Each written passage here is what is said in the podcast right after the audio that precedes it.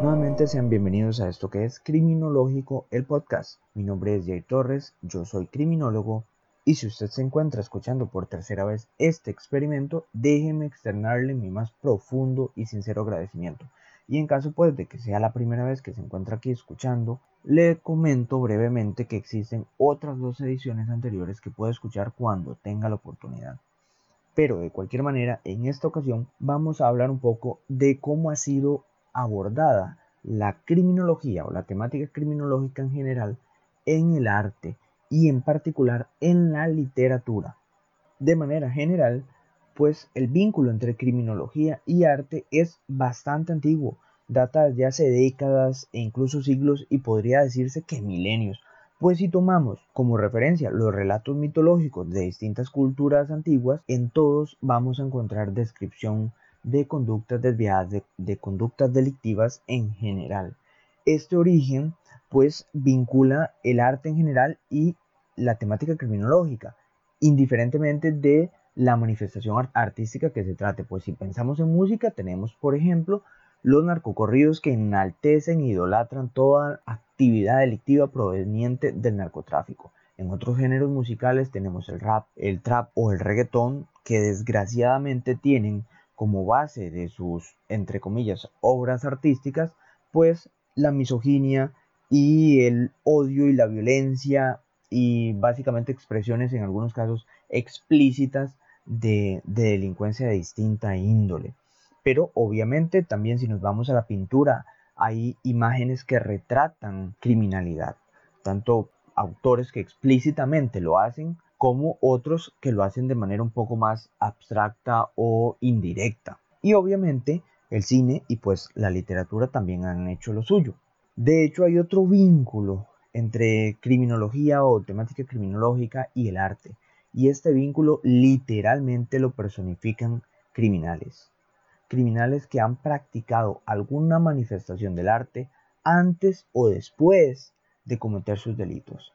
Y aquí voy a dar unos cuantos ejemplos, muy pocos, pero hay muchos.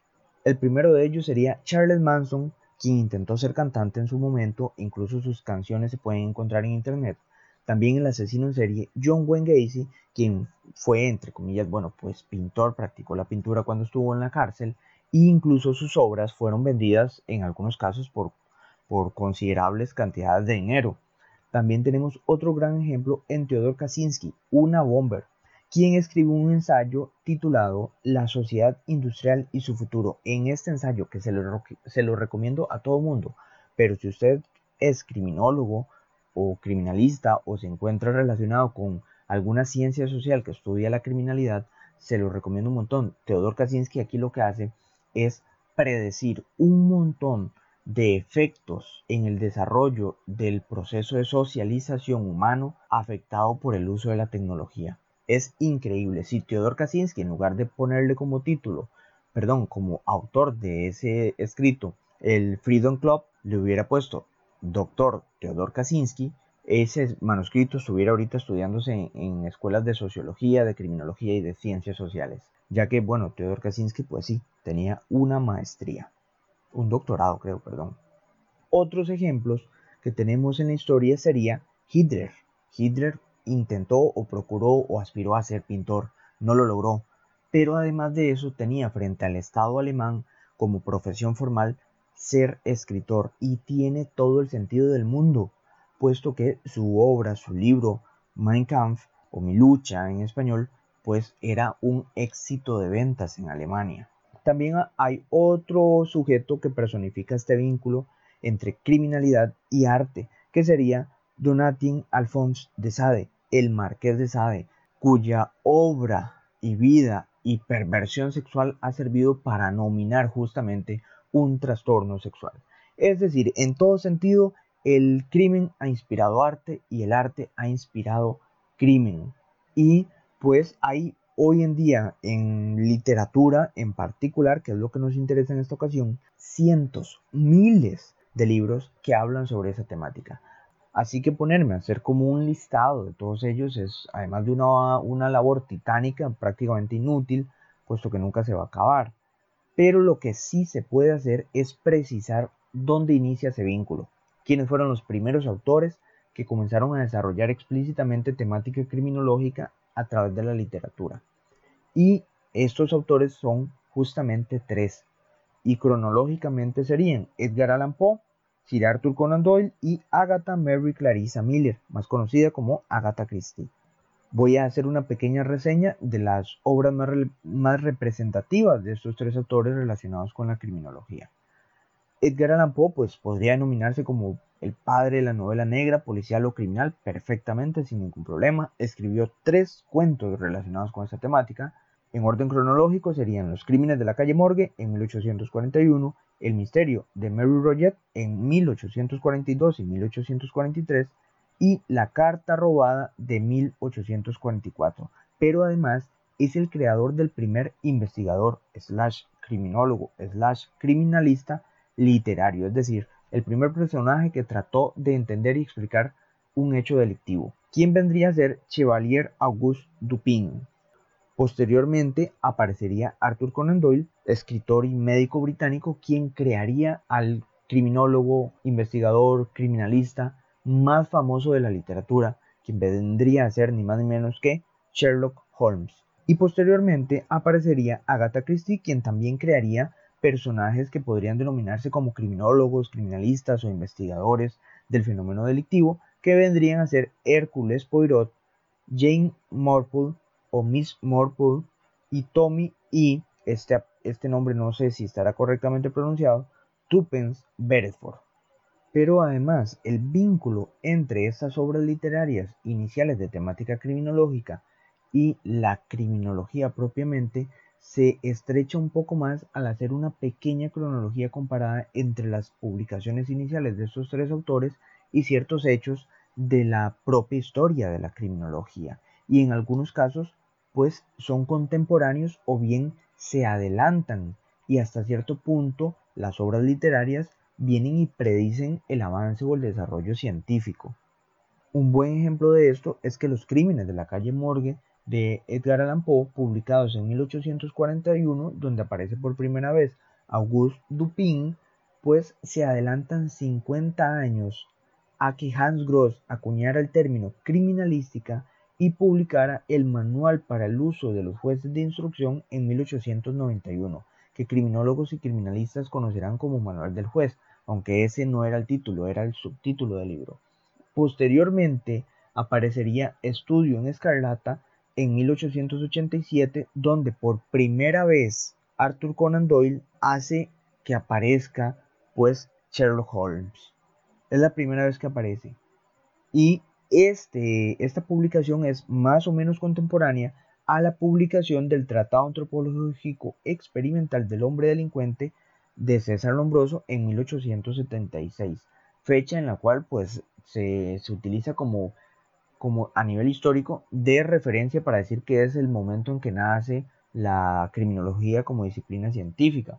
Posteriormente aparecería el misterioso caso de Styles de Agatha Christie, escrito en 1916 pero publicado hasta el 21, y sería más o menos contemporáneo a la creación del primer laboratorio de criminalística en Europa por parte de Edmund Lockhart en 1910. Entonces hay hasta cierto punto una relación entre estos, estas obras literarias y ciertos avances de la, de la criminología. Y por ello, hasta cierto punto puede decirse que estas obras son realmente importantes e incluso instructivas para él y la criminóloga contemporánea, pues vienen y le dan un complemento al conocimiento que tenga del desarrollo histórico de nuestra disciplina y le dan una idea de cómo se hacían las cosas antes cómo se entendía la criminalidad, cómo se investigaba y pues una noción de todo el desarrollo y evolución científica que hemos tenido hasta nuestros días. La importancia de estas obras no es solo invento mío, sino que también ha sido incluso recalcada por parte del el propio Edmund Lockhart, que como dije, bueno, además de, ah, bueno, el, el, criminólogo que no sepa quién es Edmund Lockhart o el criminalista que no sepa quién es, debería reestudiar un poquito la disciplina, pues eh, como dije fue el que creó el primer laboratorio de criminalística en Europa, además promulgó o postuló principios y procedimientos en criminalística que están vigentes hasta el día de hoy. Resulta ser que Edmund Lockhart validaba y aceptaba incluso como uno de sus grandes inspiradores la figura de Sherlock Holmes. Y aquí voy a permitirme citar palabras explícitas de Edmund Lockhart. Leo textualmente. Mantengo que un policía experto o un juez de instrucción estaría lejos de perder el tiempo si leyera las novelas de Doyle. En las aventuras de Sherlock Holmes se pide repetidas veces a Holmes que diagnostique el origen de una mota de barro. La presencia de una mancha en unos zapatos o en un par de pantalones le sirve para descubrir la zona de Londres de la que procede o el camino que ha tomado hasta llegar hasta él. Pues mejor criterio que el del propio Edmund Lockhart, cuyo nombre sirve hasta el día de hoy para nominar uno de los principios de la propia criminalística, no creo que exista. De cualquier manera, es obvio que el panorama desde aquel entonces hasta el día de hoy ha cambiado y tenemos pues toda esta gigantesca cantidad de obras de temática criminológica o que utilizan la temática criminológica para argumentar su historia y fundamentar toda la, trama que nos plantean. Así que con el fin de clasificar toda esa gigantesca cantidad de obras, creo que las mismas podrían dividirse en tres grupos así a grandes rasgos siendo el primer grupo aquellas que podrían denominarse de total ficción, o sea, aquellas que plantean una trama, una historia, personajes, hechos e incluso lugares que son de ficción, no existen, no, se corresponden con la realidad, incluso en algunas de ellas pues se ignoran eh, leyes físicas, procedimientos científicos, o sea, no son de tanto fiar y el criminólogo, el criminalista o la persona interesada en la temática criminológica puede recibir una idea errónea de lo que realmente es todo lo que tiene que ver con el fenómeno criminal. Entonces no son de tanto fiar y no hay tanto que rescatar en ellas. El segundo grupo serían las producciones que podrían denominarse como ficción histórica, o sea, obras basadas en hechos reales, pero que desarrollan contenidos ficticios, es decir, en todo o en parte de su trama es ficción. Algunos personajes, algunos acontecimientos, lugares, fechas o hechos no existen, pero sí narran o narran su historia dentro de una estructura de hechos reales. Ejemplo de esto serían La ladrona de libros y El niño con el pijama de rayas. Son historias que narran una trama ficticia, no real, no existió, pero sí dentro de un contexto real como lo fue la Segunda Guerra Mundial, teniendo estas obras cierto valor, puesto que nos van a transmitir una idea de elementos o aspectos de hechos que tienen hasta cierto punto una validez, puesto que pese a que son ficción, se apegan hasta cierto grado a la realidad. Por último, estarían las producciones documentales, ah, o sea, aquellas basadas en hechos reales. Estas lo que generalmente buscan es darle al lector una idea de los hechos, de los fenómenos, la problemática o la temática, en fin, que, estén abordando, una idea general. Y sobre todo cuando se tratan de hechos delictivos, en la mayoría de los casos los autores procuran corresponderse con la realidad, pero esta correspondencia tiene ciertas limitaciones en temática criminal, ya que no siempre se tienen datos o conocimiento certero respecto del hecho que están explicando que están abordando. Hoy en día un ejemplo de esto son los libros sobre crímenes reales. En muchos casos los libros no, no te pueden dar certeza de qué fue lo que pasó en ese crimen o en ese hecho delictivo. ¿Por qué? Porque el propio hecho delictivo ya a priori es un enigma que las ciencias, distintas ciencias, entre ellas las forenses y la criminología, pues tratan de resolver. Pero como ciencias no se puede averiguar todo en todos los casos. La ciencia no es infalible. Aspira a tener el conocimiento absoluto de las cosas y la comprensión completa de los fenómenos, pero no siempre se logra. Entonces, estas producciones literarias no siempre pueden dar certeza de todo. Y aquí voy a hacer, para culminar o terminar, un ejemplo para que se entienda y un ejemplo costarricense. Voy a resumir este caso dolorosamente, es muy complejo y voy a referirme muy muy rápido para no extenderme demasiado. Lo constituye este ejemplo el primer caso de lo que en criminología se denomina homicidio múltiple en masa y este es el primero registrado en Costa Rica. Lamentablemente implica la muerte de siete víctimas todas mujeres, solo una de ellas adulta, el resto menores de edad, prácticamente todas niñas. Aconteció el 6 de abril de 1986 cuando este grupo de mujeres asistió a una actividad litúrgica en el Cerro San Miguel. Cuando venían de vuelta, pues a eso de las 2 de la tarde le pierden el rastro, es la última vez que se ven con vida y aparecen sus cadáveres al día siguiente a eso de las 12 y media del día. Si eventualmente un autor quiere desarrollar una obra literaria de carácter documental sobre este hecho, este autor podrá dar certeza de algunos elementos del hecho, pero no de todos. Y esto es muy común en las obras literarias de este tipo, ya que aquí en este caso podrá dar certeza, por ejemplo, de las edades de las víctimas, del número de víctimas, del sexo de las víctimas, del mecanismo que utilizaron para darles muerte, del lugar donde se encontraron, de la disposición del lugar donde se encontraron las víctimas, pero no podrá dar certeza, por ejemplo, de exactamente a qué horas fue y en qué punto que las intervinieron bajando desde el cerro hasta sus hogares, ni cuántas personas fueron las autoras o autores de este hecho delictivo. Eso no se podrá dar certeza a menos de que se tenga pues nuevos indicios. Esta circunstancia es muy frecuente en toda producción documental y es un elemento a tener en cuenta cuando se leen, por ejemplo, este género de eh, literatura sobre crímenes reales. Respecto a este hecho delictivo que utilicé como ejemplo, quiero hacer un par de observaciones súper breves y rápidas. La primera es que espero dedicar un capítulo exclusivamente a ese hecho delictivo, pues cuenta con características, matices e implicaciones que desde el punto de vista criminológico son súper importantes y no se han desarrollado, no se han explicado desde nuestra perspectiva aquí en Costa Rica. Y lo segundo es que antes de eso me gustaría desarrollar la tipología criminológica del homicidio múltiple, ya que este tipo de casos pues se circunscribe a esta tipología y en Costa Rica realmente existe una causística significativa de este tipo de hechos.